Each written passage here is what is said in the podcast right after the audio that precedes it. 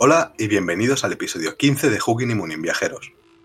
Entrad en nuestro gran salón, poneos cómodos junto al fuego y coged un cuerno de hidromiel. Somos Xavi y Eva y hoy os contaremos la historia de un personaje muy importante en eh, Noruega. Estamos hablando, cómo no, del pelazo pantén de la época, Harald Cabellera Hermosa. Haremos un repaso de su vida, sus hazañas y por supuesto de su pelazo. Así pues, ¿empezamos? En cada episodio os traeremos una canción relacionada con el tema que tratamos para que, si queréis, y si os gusta el metal, básicamente, la podáis escuchar.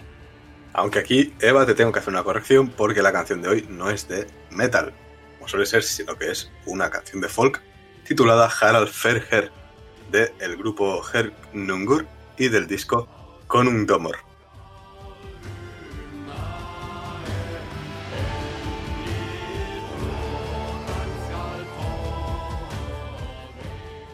Ya estamos aquí otro mes más, pero esta vez tenemos un episodio un poco diferente. Esta vez hemos decidido centrarnos en un personaje histórico, que en este caso es Harald Cabellera Hermosa.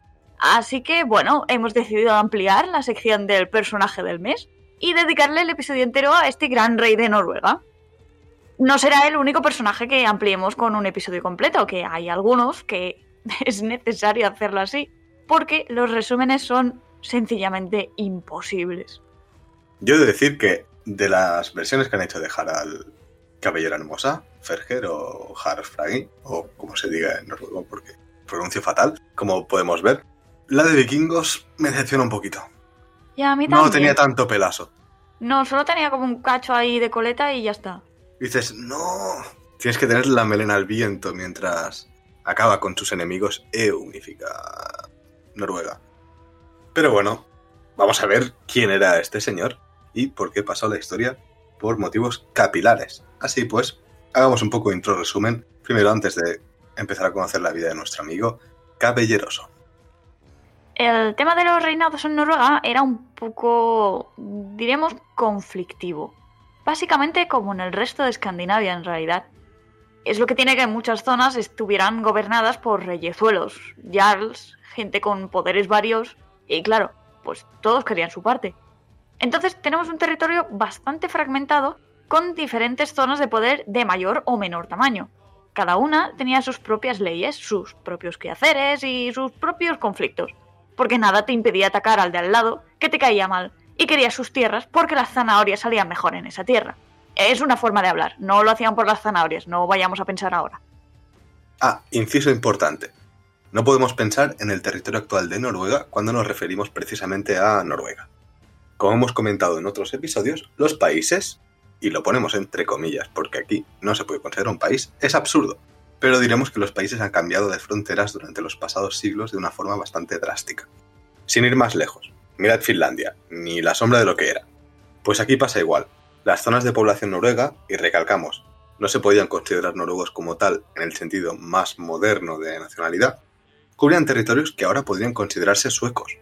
Pero tenemos que hacer una distinción por poblaciones para que se entienda mejor, especialmente porque no podemos ir señalando mapas, porque es un podcast básicamente. Así que nos seguiremos refiriendo de esta manera, como noruegos. Esperamos al menos haber podido dejar un poco claro nuestra elección de las palabras y las consideraciones a tener en cuenta detrás de ellas. Volviendo al tema de Noruega y sus mini territorios de gobernantes, el primero que empieza a hacer progresos con el tema de unificarla bajo un mismo rey es Halfdan el Negro, o dicho en nórdico antiguo, Halfdanr Svarti. En realidad se llamaba Halfdanr Gudrodarsson, pero el apodo es más molón. No nos centraremos mucho en Halfdan, que este episodio está dedicado a Harald, pero diremos que era el padre del Harald de hoy. Lo decimos así porque hay unos cuantos Haralds por aquí. Era un nombre bastante común. Se puso de moda. Sí, es como, no sé. De hecho, como Xavi, hay 20 millones de Xavis. En Cataluña sí. pues poco a poco, este Halfdan fue agrupando territorios bajo su mano, algunos por la vía bélica y otros por la vía negociadora. Sin embargo, su muerte alrededor del año 863 llegó cuando aún no había logrado hacerse con toda Noruega. De hecho, estaba aún bastante lejos de ello, porque no llegó a conseguir ni la mitad del territorio deseado. Y aquí es donde entra en escena nuestro Harald Cabellera Hermosa. Pero vayamos por partes y empecemos desde el principio. Conozcamos quién es Harald y de dónde salió.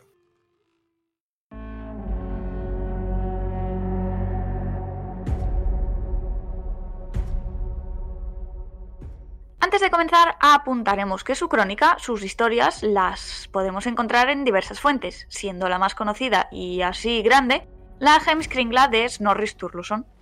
Ojito con la Heimskringla, que aunque sea la crónica de los reyes, sigue habiendo salido de la mano de Snorri, y ya sabemos a qué nos referimos. Y si no, lo decimos claramente. A Snorri le molaba lo de rellenar huequitos con sus propias ideas, o lo de exagerar algunas cosillas, o lo de hacer un Frankenstein con las fuentes y referencias que él tenía. Igualmente, ¿quiere decir esto que tengamos que tirarlo a la basura directamente? La respuesta es, por supuesto que no, porque nos da informaciones valiosísimas. Simplemente vayamos con un poco de ojo y no nos traguemos todo lo que nos dice como la verdad absoluta. Otro poema que narra lo que hizo Harald es el Hrafnasmal o Haraldsbaede del siglo IX que ya hemos comentado en otros episodios, donde una valquiria y un cuervo hablan de las hazañas del rey. También está el Glimdrapa, del siglo IX, o incluso el Islendikabuk, el libro de la colonización de Islandia de principios del XII. De hecho, incluso es mencionado en obras externas, como la crónica anglosajona de finales del IX. Vamos, que este señor sale en unos cuantos sitios. Más o menos acertadamente, pero en unos cuantos. Sí, básicamente su pelo marcó tendencia. ¿Y cómo no iba a hacerlo? O sea, es que. O sea, para que le pongan ese. Bueno, luego entraremos en el tema del apodo, sí. Sí, sí, sí. Empezando igualmente con la historia de nuestro amigo Harald. En el año 850 de nuestra era, supuestamente, y decimos supuestamente, porque fuentes antiguas, jaja, rigurosidad, un poquito cogidita con pinzas. Pues, en el, diremos, para hacerlo más fácil, año 850, nace Haraldur Halfdanarsson, también conocido como Haraldur in Harfagri. In significa él, Har significa pelo y Fagri significa algo así como bello o bonito. También tiene otros nombres como Harald Harfagre, Harald Fairhair en inglés, Harald I de Noruega o el conocido Harald Cabellera Hermosa para nosotros. Para hacerlo más fácil, en este episodio nos referiremos a él como Harald a secas. Harald a secas. Harald a secas. Harald apellido a secas. Por supuesto, mucho mejor que Caballera Hermosa. Pero bueno, como no nos podemos flipar en el episodio, como siempre, y habiendo ya contado que tenemos distintas fuentes en las que podemos encontrar las historias de Harald, aquí contaremos en su mayoría, que probablemente metamos alguna nota de otras, lo que nos dice la Heimskringla. Decisión absolutamente personal porque es la fuente con más información. Que no la más antigua o la más fiable, ¿eh? Pero queríamos aclarar para que tengáis toda la info disponible y con la mayor transparencia posible de lo que hacemos. De todos modos, como siempre, toda la info, referencias y consultas estará disponible en la bibliografía del episodio en nuestra web. Pues tenemos a un recién nacido Harald, hijo del conocido Halfdan el Negro y Ragnhild Sigurdsdottir, destinado a ser el primer rey de Noruega. Pero esto él aún no lo sabe. De nuevo, es súper borroso el tema histórico, ya con sus padres mismos. Así que recordamos que debemos tomárnoslo un poco con cuidado. Como nota curiosa, su madre, antes de tenerlo, tuvo un sueño premonitorio en el que una espina le salía de su mano y que se expandía por toda Noruega y por más allá, y que se convertía en un árbol con sólidas raíces. La parte inferior del árbol, sin embargo, era del color de la sangre, la parte central era verde y la parte superior era blanca. Esto tiene pinta de, de, haberse comido una seta chunga antes de irse a dormir. O sea, yo sueño esto y, y tengo una pesadilla. Bueno, pues para esta gente era un sueño premonitorio. Por supuesto. Espero que mis pesadillas no se... Con... Bueno. Sí, te iba a decir, cuidado a ver lo que sueñas esta noche. sí, sí, sí. Si empiezo a soñar con espinas que salen de la mano. Claro. Cosa chunga. O a lo mejor eso quiere decir que vas a tener un hijo que va a conquistar toda Noruega. Pues mira, Noruega no está mal ahora mismo. Sí, está fresquito. Bueno, no nos vayamos del tema. Sí, mejor. Pues cuando Harald tenía 10 años, su padre Halfdan muere y le deja los territorios noruegos de Sogn y Vestfold que había conquistado. Según la Heimskringla, en esta época dice que se había convertido en un hombre robusto, fuerte y atractivo. Y con todo, también era prudente y varonil. Lo tiene todo, vaya. cómo le gusta a Snorri ensalzar a los reyes noruegos, de verdad. Como líder de su Hirt, de su ejército, y cabeza del gobierno, pone a su tío Guthorm. Una buena decisión para su mano derecha, que le ofrecería muchísimos años de buen servicio y lealtad. Y aquí me da un poco de grimilla pensar Snorri diciendo, es un tío muy guapo, pero es un niño de 10 años. Sí, pero es robusto, varonil, fuerte, atractivo. Y prudente también. Y prudente también. Snorri está enamorado de él. Puede. Snorri está enamorado de todos los reyes noruegos. Eso es más probable, sí. A excepción de. No me acuerdo el nombre del que era, pero. del de su época. Ah, bueno, sí, claro, todo lo que está en tu época siempre es el mal. Sí. Pero bueno, empiezan los conflictos con aquellos duques o reyezuelos que codician los territorios que anteriormente habían sido de su padre Halfdan y que ven en la juventud de Harald una brecha para poder hacerse con ellos. Craso error, porque junto a Guthorm, Harald resulta victorioso en batallas como las que tuvieron contra Haki y su padre, el rey Gandalf, Gandalf, en Vestfold y más adelante en las Tierras Altas. Tras varios conflictos con otros reyezuelos y gobernantes, Harald y Guthorm se hicieron con Hedemark, Ringerike, Gudbrandsdal, Hadeland, Zoten, Haumerike y el norte de Vingulmark. Su expansión llegaba hasta el río Raum. Era imparable. Dicho esto, ¿estáis calentitos y calentitas? Aprovechad y coged una bebida, que pasamos a la siguiente parte de la historia de Harald Cabellera Hermosa. Sus motivaciones, su primer matrimonio, sus primeras políticas y la batalla que le puso el trono de Noruega en sus manos.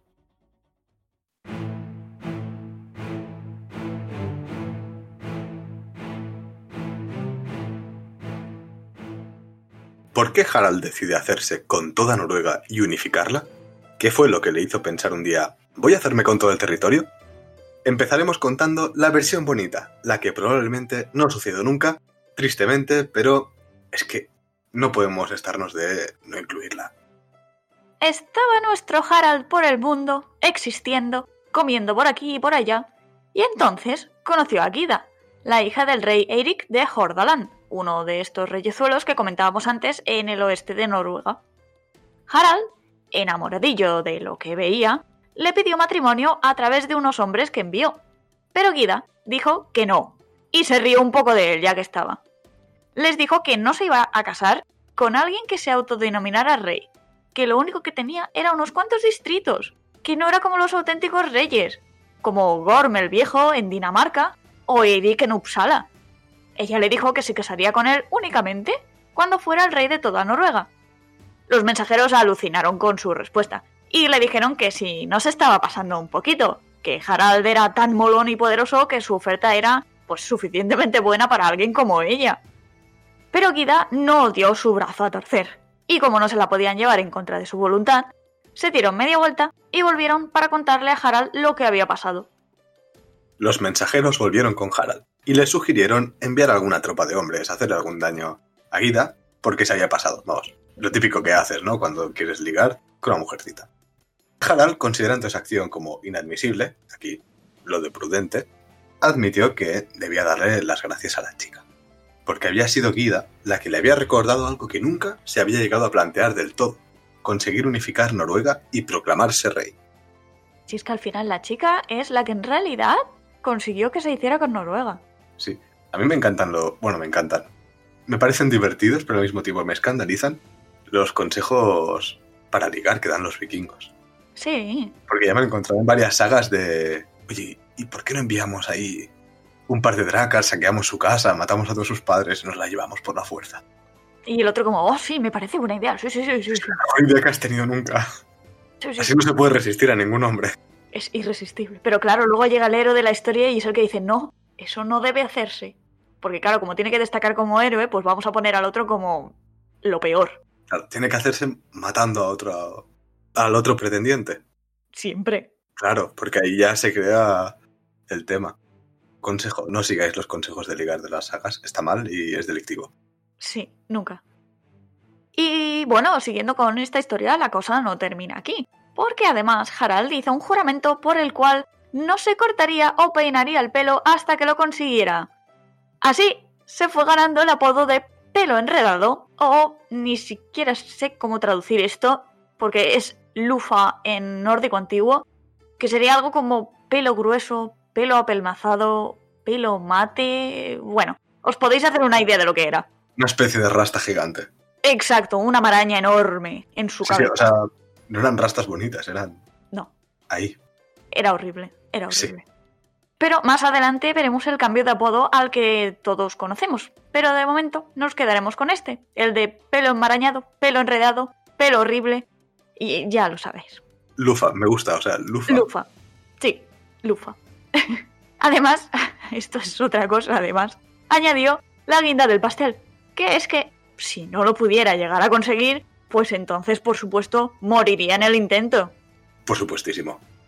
Bueno, pues esta es la historia más leyendesca de por qué Harald empezó su periplo para tener a Noruega a sus pies y una justificación graciosa de su pelo. Pero en la realidad probablemente fuera otra bien distinta, más relacionada con la política, las negociaciones, la economía y las dinámicas de poder. Los tiempos comienzan a cambiar, nuevas ideas se asientan, la Europa continental expande cada vez más su influencia y la centralización del poder cada vez asienta más en el pensamiento de los aspirantes a reyes. En el 866, Harald se pone manos a la obra y comienza a hacerse con más territorios, aparte de los que ya había heredado. A esto le siguen varias batallas, varias conquistas de territorios y derrocamientos de reyezuelos, negociaciones y los quehaceres del conflicto político. Os contaremos, si más no, la primera de sus batallitas. Estaba el rey por las zonas de Gudbrandsdal y Dobrefield, cuando el rey vio a algunos habitantes de esas tierras en un principio inhabitadas. Así que mandó matarlos a todos y quemar todo lo que había por ahí. Sencillo pero eficaz. Algunos de los supervivientes huyeron a otras zonas, pero otros pidieron misericordia. Y eso les dio Harald, aunque bajo la condición de jurarle lealtad y unirse a sus hombres, claro. Está guay que quieras algo y dices, "Mm, pues no sé, mato a la gente y quemo el Vamos a territorio. matarlos a todos. Sí, y ya está. Y ya es mío. Sí, sí. Lo de prudencia aquí eh, desliza Snorri. No, a ver, fue prudente, porque claro, los que le pidieron misericordia, él dijo, sí, te la doy. Letra pequeña, tienes que unirte a mi ejército. Sí. El contrato, ¿no? Claro, siempre hay que leer la letra pequeña. Y si no muere, o sea, Sí. Pues en cada zona que unía bajo su mandato, Harald iba imponiendo su ley. En cada distrito fue poniendo un conde, un jarl, para que hiciera cumplir la ley, impusiera justicia y recogiera las rentas y pagos. Los jarls, a su vez, se podrían quedar con un tercio de lo que recogieran, además de otras ventajitas varias. Si es que es un monarca bondadoso, Harald. Como se suponía que estos condes tenían más poder ahora que los reyezuelos en sus territorios, bastante gente decidió unirse al plan de Harald. después de todas estas hazañas, decidió instalarse de forma definitiva en Lade, en Trondheim. Allí se casó con Asa, la hija del conde Hakon Griogardsson, con quien tuvo cuatro hijos, Guthorm, Halfdan el Negro y Halfdan el Blanco, que eran gemelos, y Sigfrod. Está guay que tengas dos gemelos, a uno lo pongas Halfdan el negro y al otro Halfdan el blanco. Sí, me parece un poco, un poco de prejuicios racistas, un poco racistillo, pero bueno, era otra época, ¿no? Sí. Bueno, a ver. En sí, el apodo de su padre de Halfdan el negro venía porque tenía el pelo negro, así que no se lo curraron mucho. Quiero pensar que uno salió con el pelo negro y el otro con el pelo rubio blanquecino, no Sí, sé. rubio de ese Nórdico. escandinavo que... Sí. Sí, sí, sí. Supongo que sí, pero madre mía, entonces no eran gemelos. No sé, yo no Pues entiendo sí. nada.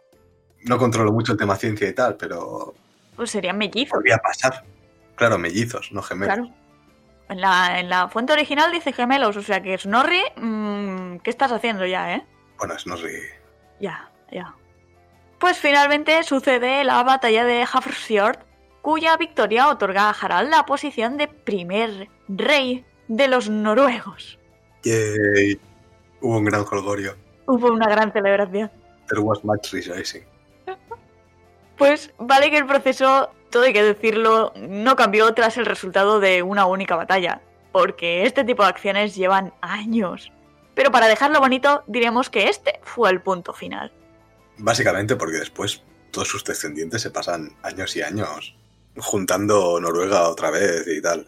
Sí. De hecho, yo diría que hasta Magnus el Bueno bien bien no se acaba de unificar Noruega per se. Pero bueno, ahora que hemos recorrido ya una buena parte de su vida, continuaremos y acabaremos con la tercera y última parte de su vida y hazañas, sus matrimonios e hijos, los conflictos que derivaron de su reinado y su final.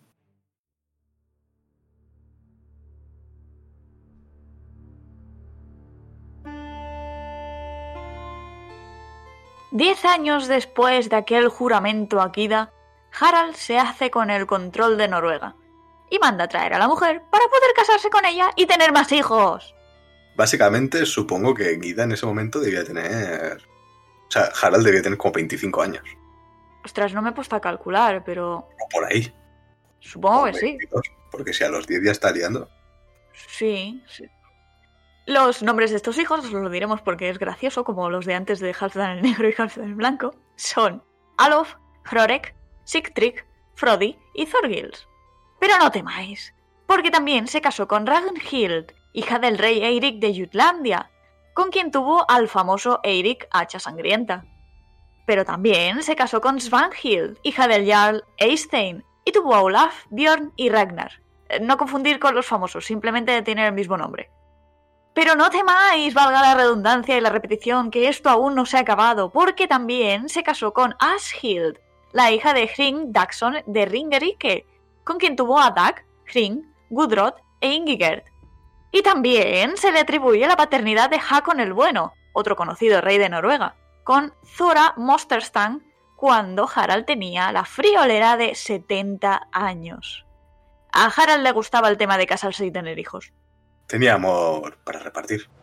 Jolín, que sí para repartir. Madre mía, los que salieron de aquí. Sí, sí, sí. Claro, tema poligamia y tal, ¿no? En el mundo Sí. nórdico. Sí, porque no es que se divorciara o se murieran. No, no, no. Concubinatos y cosas por el estilo. Sí, Aunque bueno, Zora Monster Tank es feo, es feo. 70 años. Es como, basta, basta. A no ser que haya consentimiento, pero Ya, alta edad media europea ya. de esa manera. Bueno, vamos a continuar y os contaremos también la historia de amor con otra de sus esposas, Snefridir, la hija de Svase, el finlandés.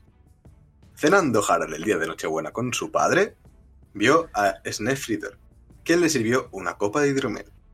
Pero al ir a coger la copa, el rey cogió tanto el vaso como la mano de la chica. Ah, chan, chan, chan. Estoy pensando en animes japoneses. Le ha tomado la mano. ¡Oh, no! Y fue como si, y esto es lo que pone en la crónica, un intenso fuego le recurriera a todo el cuerpo. Esto me está recordando el episodio anterior, un poco de Carol Latino, no sé cómo explicarlo. Sí.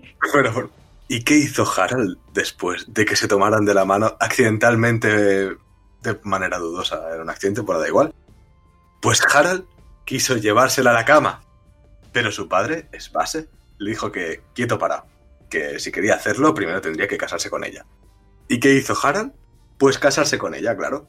Y estaba tan absolutamente enamoradísimo que se olvidó de su reino, sus obligaciones y todo lo que le rodeaba. Tuvieron cuatro hijos, Sigurd, Halfdan, Gudrod y Ragnvald. Pero entonces Snefridir murió, y Harald se quedó tres años a su lado, esperando que volviera a la vida porque se dice que su cadáver se mantuvo como cuando estaba viva. Cuando al final le convencieron para que al menos pues cambiarle la ropa a la chica que llevaba tres años con la misma, en cuanto levantaron el cadáver de la cama, se pudrió a la velocidad del rayo.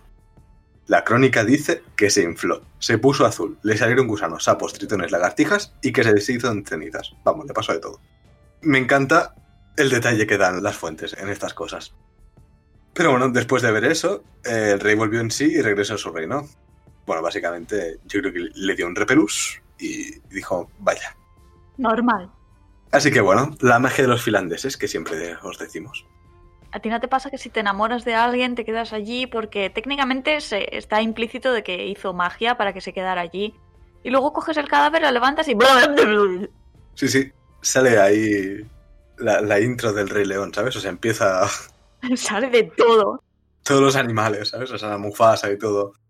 Además es que describe eso, o sea, es como si lo hubieran tocado y hubiera hecho todo el proceso así como en tres microsegundos, de todo y ahora me deshago. Eso te asquea. O sea, a mí, a mí me asquearía. Por eso se fue. Por eso volvió a casa. Y yo creo que no comió en tres años siguientes, ¿eh? Porque... No vuelves a tocar la comida. No, no, no, no. O Nunca. sea, si ya no la has tocado durante tres años, porque entiendo que él estaba ahí en plan súper depre emo, No, no, hombre, él seguía comiendo. seguía comiendo, pero menos. Claro, Claro, está triste, está triste que se ha muerto su querida. claro. Mientras tenía como cuatro esposas más. No, pero eso, eso no cuenta. Esas no cuentan, porque no, no, no se tomaron de la mano. Claro, Accidentalmente un accidente forzoso. claro, no tuvieron ese contacto accidental. Ese fuego que te corre el cuerpo. Es que yo me río de verdad porque no puedo no reírme. Pero bueno, avanzando un poquito, ha llegado el momento al fin en el que puede sanearse el pelo, cortárselo, peinárselo y ganarse su nuevo apodo, Cabellera Hermosa. Porque ya ha cumplido el juramento que hizo y ya es rey al fin. Uno de los condes bajo su mandato, el Jarl Ragnvald, el mejor amigo del rey, es el que se lo da. Nos da mucha curiosidad saber que era para ellos una cabellera hermosa, la verdad. Suponemos que lo que dicen luego, un pelito bonito, peinado, aseado, algo así. Creo que de hecho le puso el otro apodo más por hacer la gracia de la comparación con la maraña anterior, porque fue también Ragnvald el que se lo cortó y peinó. Básicamente porque de la noche a la mañana está en plan, hola señor, tengo aquí un nido en mi pelo, o dos, y un nido de avestruces, lo dejaremos allí, O de cigüeñas. u de cigüeñas. Sí, eso entendería también las cosas de los hijos. Y nada, y al día siguiente está Pelaso Panten. Más bien al día siguiente no, porque dice que se lo cortaron mucho, así que probablemente estaría rapadillo al cero. Pero eventualmente sí. Claro, al tiempo. Claro, luego ya sí que se lo puede peinar a medida que le sale. Bueno, otra de las cosas curiosas que pasaron en esta época fue el destierro de Hrolfganger, más conocido como el famoso Rolo, el buen horro, porque también estaba Estaba por ahí. Claro. Y la cosa es que fue Harald quien lo desterró por saquear las tierras bajo su reinado. Que ya había dicho que nada de saquear en su bonito país, que eso estaba feo y que además Rollo era noruego y que se tenía que ir a saquear a otra parte. Eventualmente, Hrolf acabó en Normandía con los normandos y se hizo un nombre por sí mismo, y tuvo descendientes muy importantes. Pero eso es historia para otro día. Volviendo a Harald, su reinado, según las sagas, estuvo comprendido entre aproximadamente el año 872 y el 930, que fue cuando pasó el control y la corona a su hijo Eirik Hacha Sangrienta. Así que nos queda un reinado de unos buenos 58 añazos. Consiguió ampliar su control hasta territorios tan alejados como las Islas Hébridas, las Órcadas o las Shetland, en Escocia. Y luego alguno de sus hijos estuvo hasta gobernando en Dublín. Harald era definitivamente el famoso de la época. Era Keanu Reeves. Sí, pelazo, sí. Sí, pero Keanu Reeves un poco más mala gente, creo. No, Keanu Reeves es un buenazo. No, no, pero Harald no tanto. Ah, vale, entonces sí, sí. Como después de unos cuantos años, sus hijos, porque tuvo unos cuantos, entre 11 y 20 más o menos, se cuentan, empezaron a liarla, y fuerte, matando incluso a condes porque se creían que no merecían sus posiciones. Entonces Harald decidió otorgar a todos sus hijos el título de rey, a sus hijas no, solo el de conde. Y bueno, partió su reino en cachitos para cada uno de ellos. Así que volvemos a tener un reino fragmentado. Otra vez, Si es que no aprenden. básicamente. Por eso digo que tardan bastante más. Sí, sí, es que al final uno lo consigue y luego dice, "Mm, voy a deshacer todo lo que he hecho. Venga. Pero también hay que decir que algunos distritos no estaban conformes con el que les había tocado, con el hijo que les había tocado, vaya. Y algunos hermanos tampoco estaban conformes. Así que los conflictos continuaron a la orden del día. Cuando un hermano se moría, venía otro a quedarse con sus tierras.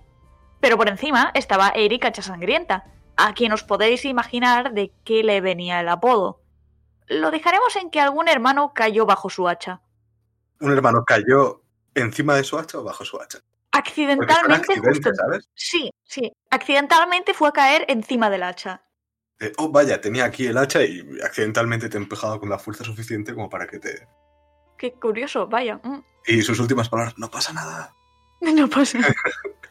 Esto pasa todo el día. Me he resbalado. No, no te lo tendré en cuenta. Yo creo que, que muerte por accidente de hacha es un poco irse al Valhalla. Porque te has Claro. muerto por arma. Un poco raro coger así por los pelos, pero sí, sí, sí, sí. Sí, yo creo que haría gracia. A lo mejor a Freya le haría gracia. Claro, luego cuando los ves ahí arriba están todos los hermanos esperándote así con los brazos cruzados, mirándote con cara de ¿en serio? ¿De verdad? Pero bueno, este Eirik del que estamos hablando ahora fue el que finalmente se impuso como rey de Noruega. La cosa es que Harald también quería que fuera así. Así que estamos en lo típico de ¿quién es tu hijo favorito? Y respondes, no tengo ninguno, los quiero a todos por igual. Pero como en la realidad también era mentira. La cosa es, el, es que se le fue un poco de las manos y el reinado de Harald fue un tanto déspota y tiránico. Vaya, no se podía saber. No se podía saber. Tenía bastantes enemigos y gente que no estaba de acuerdo con sus políticas, como la de que las tierras que anteriormente habían pertenecido a un propietario familia ahora eran de Harald. Así que tuvo excepcional mano duro con ellos. Finalmente, la gente se hartó un poco y tuvieron algo de miedo por las guerras civiles, que empezaron a surgir conflictos por doquier, y decidieron que la idea de irse a Islandia o a otras partes no estaba tan mal. Otros problemas, como la dificultad de encontrar tierras cultivables, otros conflictos varios o problemas familiares, también ayudaron a esta colonización. Anteriormente ya habían habido exploradores que habían puesto sus pies allí, como Ingolfer Arnason en el 874. Pero todo lo bueno tiene un final, y después de su magnífica y para nada complicada vida, Harald está viejo y su reinado llega a su fin el año 933. Bueno, en realidad el reinado había llegado a su fin tres años antes, aquí en realidad es su vida la que llega a su fin, pero vaya, se entiende. El rey Harald in Harfagri muere en su cama en Hogaland debido a una enfermedad. Si nos tenemos que fiar de las fechas de las que disponemos, el rey vivió la friolera de 83 años, cosa que me parece un tanto excesiva, pero bueno, mira, vamos a fiarnos. Es que incluso había sobrevivido a varios de sus hijos. Este señor es de hierro como mínimo. Ojo que se muere en la cama. Eso es deshonra. Con enfermedad, además. Con enfermedad, o sea, es directo a las huestes de Hel. Sí, sí, sí. Pero bueno, se procedió a enterrarle en un túmulo con piedras en Haugar, en Karmstund. Snorri nos cuenta como notas finales que el rey Harald Caballero Hermosa fue un rey de extraordinaria belleza, grande y fuerte, y muy generoso y afable con sus hombres. Seguro que muchos no opinaban lo mismo. Para nada. Para nada. Y no sé qué opinaban sus esposas también. Otras a las que habría que preguntar. Y los suegros y suegras, ojo. Porque ahí hay un problema. Hay un exceso de, de suegros. No, pero a los suegros, acuérdate del episodio de bodas. A ellos les pagaban y ya está. Claro. Y él vive, vive lejos. Sí. Hay varios fiordos de distancia. Pero bueno, había sido también un gran guerrero en su juventud y su vida adulta. Explica aquí el sueño premonitorio que tuvo su madre, habiendo contado ya toda la historia, las raíces eran rojas debido a las víctimas que habían caído bajo sus armas. El tronco era verde porque su reino había sido próspero y la parte superior era blanca porque había llegado a la vejez. Las numerosas ramas también simbolizaban su posteridad y su expansión por toda la zona. Desde entonces, desde Harald, Noruega siempre tendría reyes.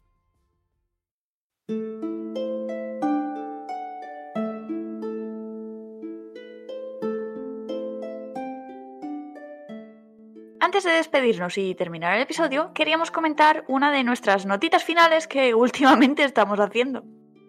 A pesar de que hoy hemos contado esta historia, algunas anécdotas, algunas hazañas, tampoco podemos darlo todo por cierto, como comentábamos al principio. Recordamos que hemos estado cogiendo en su mayoría lo que nos dice la Heimskringla de Snorri Sturluson. Pero a medida que han ido pasando los años y los siglos, se ha considerado que el Harald Caballero Hermosa era alguien distinto al que nos pintan aquí. No queremos decir que no existiera, porque no es eso, sino que podría haber sido distinto. Lo dejaremos así, porque tampoco podemos decir mucho más. Quizás no tenía el pelo tan hermoso. Ah, mentiras. Quizás era calvo. Uy, por favor. Y era un, un ironic name, como dicen en, en Norseman. Sí. Hombre, durante una época tuvo que serlo, porque como tuvieron que rapar aquello a... Sí.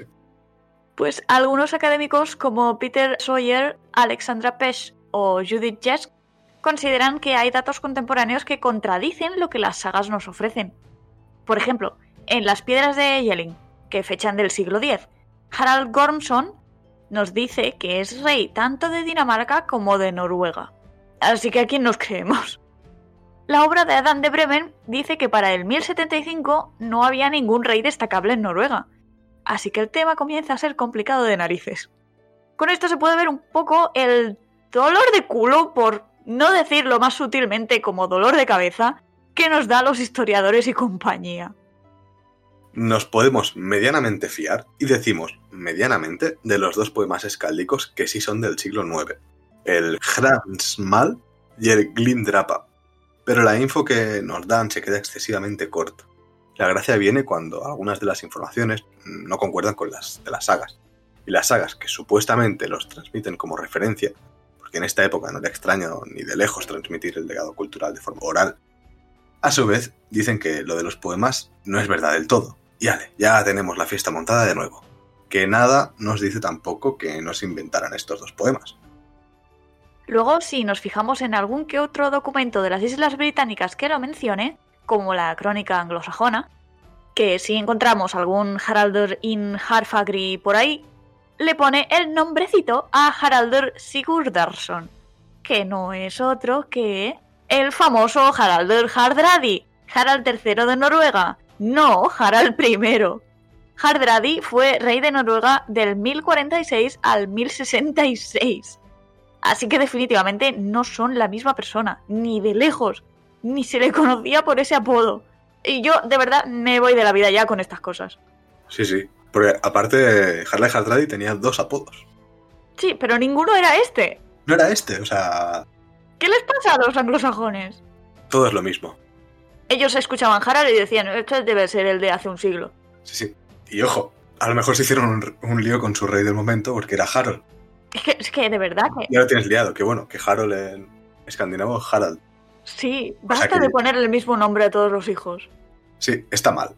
Está feo, ponerles otros nombres. Sí, como yo qué sé, José. José, claro. José Hardradi. José Hardradi, y ya está, y así se diferencia. No hubiera habido lío. Pero bueno, tampoco tenemos ningún otro documento externo a las sagas, que recordemos, las sagas se escribieron con un propósito, y ahí muchas veces no era el histórico, que enlace directamente a Eirik Hacha Sangrienta como hijo directo de Harold Caballera Hermosa, ni a Hakon el Bueno, porque en el documento anglosajón donde aparece solo se menciona un Harald. Y como que era común el nombre Harald en la época, pues lo que hemos dicho antes, todos se llamaban Harald. Tú ibas ahí en medio del asentamiento vikingo, yo qué sé, en Riva y decías Harald y se giraban todos. Exacto. Ya está. Eh, hay que aceptarlo.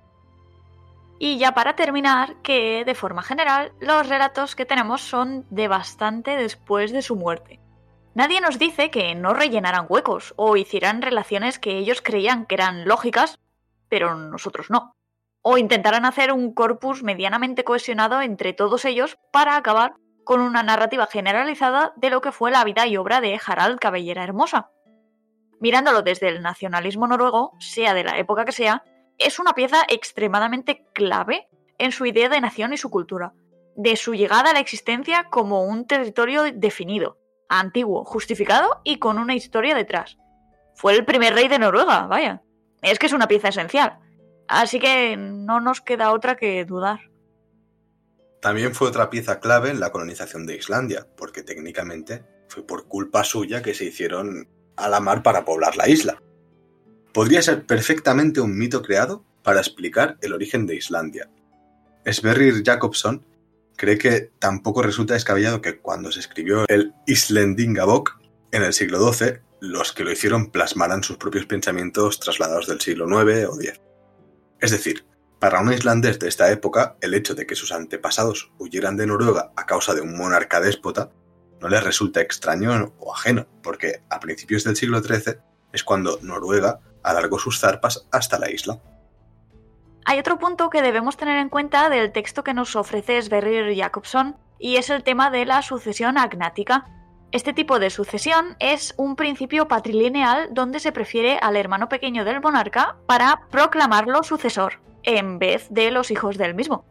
Los hijos varones únicamente entran como sucesores cuando los hermanos se han acabado.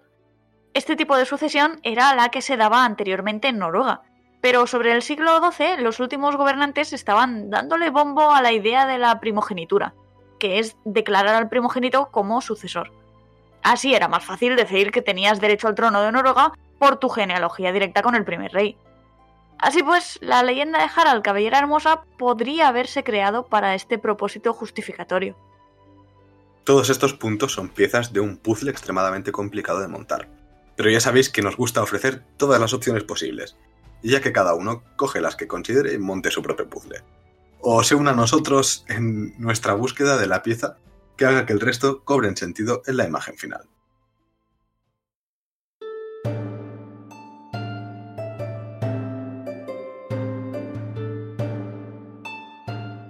Y ahora sería cuando normalmente digo lo de es la hora del personaje del mes, pero como hemos dicho antes, este mes no hay personaje del mes porque hemos convertido el episodio entero en un enorme personaje del mes. Pero no os preocupéis que Xavi nos trae hoy algo bastante interesante. Pues sí, hoy traigo cosas que tienen que ver con comida y directamente comida, ¿vale? O sea, una receta. Bueno, básicamente os compartiré unas recreaciones que ha hecho el Museo de Foto en Suecia de cómo sería el pan que se comería en la época vikinga. Entonces, apuntad, porque os voy a indicar más o menos cómo hacer un pan que se puede cocer en la sartén. Mañana incendiando la cocina. Sí. Y bueno, más o menos vendría a ser como una especie de tortas de Holland, o le han llamado. Entonces, ingredientes que se necesitarán son 2 decilitros de leche, una cucharadita de sal, 5 decilitros de harina de trigo o de otro tipo de, de harina y 25 gramos de levadura. Entonces, básicamente, ¿qué hay que hacer para hacer este pan? Se mezclan todos los ingredientes y se amasa. Una vez está la masa cohesionada, pues se divide la, la masa en 10 trocitos. Después de dividir la masa, estiramos cada trocito con un rodillo y luego pues lo echamos a una sartén sin aceitar, sin, sin, ponerle aceite o en una parrilla y más o menos pues lo dejamos un minuto y medio por cada lado, ¿vale? Hasta que veáis que está cocinado. En verdad pues no le haría falta la levadura, pero ayuda a que esté un poquito más mullidito. También dicen en, esta, en la web del, del, museo que también se puede cocinar sobre piedras calentadas. Calentar la piedra y, y cocinarlo encima de eso. Eso seguro que está más rico. Sí, o sea, siempre forno de piedra, ¿no? ¿Qué dices? Exacto, como las pizzas. Como las pizzas, siempre está mejor si tú como la pizza. Pues bueno, os dejamos esta recetita. Básicamente podéis hacer estos panecillos para los invitados. O no sé, también lo podéis hacer en honor a Harald. No sé, así os lo coméis en, en su honor. En honor a Harald, claro. Claro. Y para que sea más vikingo, bueno, no, más nórdico, que ya me salgo de época, hay que, hay que ponerle salmón. Ah, claro, claro. Sí, sí, que recuerdo una de las películas de dibujos de Asterix, que es Asterix y los vikingos o los normandos, algo así, que están haciendo la comida y preguntan ¿salmón o salmón? Como que solo comen salmón. Todo el mundo sabe que en los países del norte solo se come salmón. ¿Pero comen algo que no sea salmón? No, no, no, salmón. No, no, claro, no. Solo salmón. De hecho, creo que a esta receta le falta salmón. Yo le pondría salmón. En la masa. Exacto, triturado dentro de la masa. Cocinado encima de un salmón. Es, es, es incluso mejor idea. Sí, sí, Inception. De hecho, no sé cómo lo tenemos. 84 estrellas Michelin en el podcast. Con esta semejante receta de maravillas. Sí. Pues bueno, pues os invitamos a probar la receta y si la hacéis, pues pasad fotos por, por el internet. Miedo me da.